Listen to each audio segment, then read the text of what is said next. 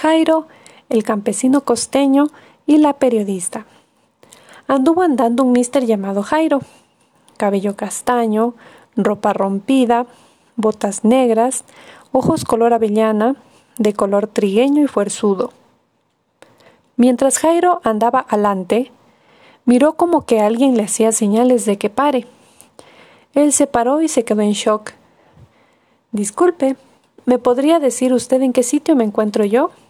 Pero por supuesto que sí. Este lugar se llama La Aurora y está subiendo para arriba a la montaña.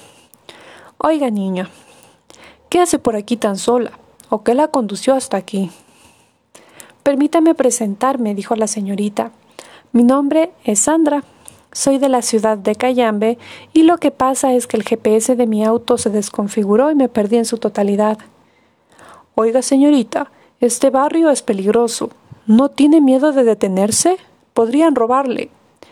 Le preguntó Jairo. Muchacho, es que al verle me inspiró confianza, dijo Sandra. Oiga, pero ¿quién le aseguraste que yo soy buena persona? Puedo ser un delincuente, incluso un asesino. Porque en mi comunidad de vez en cuando acostumbramos a ser amables, gentiles, solidarios con los demás. Y si a la mejor se trata de dar información a alguien, aun siendo extraño, pues se lo hace. ¿Por qué en este sitio sería distinto? Ah, ¿y a dónde iba usted si se puede saber? preguntó Jairo.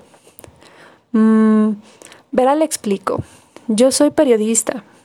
Ahora justo me dirigía a un cantón llamado La Paz, a cubrir un reportaje acerca de cómo es el proceso y cultivo de ciertas plantas. Pues qué bien, responde Jairo. Pues no está tan perdida del todo. ¿A qué se refiere usted? responde Sandra porque donde yo iba antes de que usted me detuviese era exactamente al sitio donde usted se dirige. Yo soy uno de los agricultores de los cuales iba a responder ciertas de sus inquietudes. Asombrada, Sandra le dice a Jairo, eh, pues qué bien, si gusta lo llevo. Así vamos charlando referente al tema y me da un chance de conocerlo un poco más. Alante, mi seño, contestó Jairo. Y finalmente fue así como ambos fueron entablando una conversación y a la vez conversando de un tema de interés en común.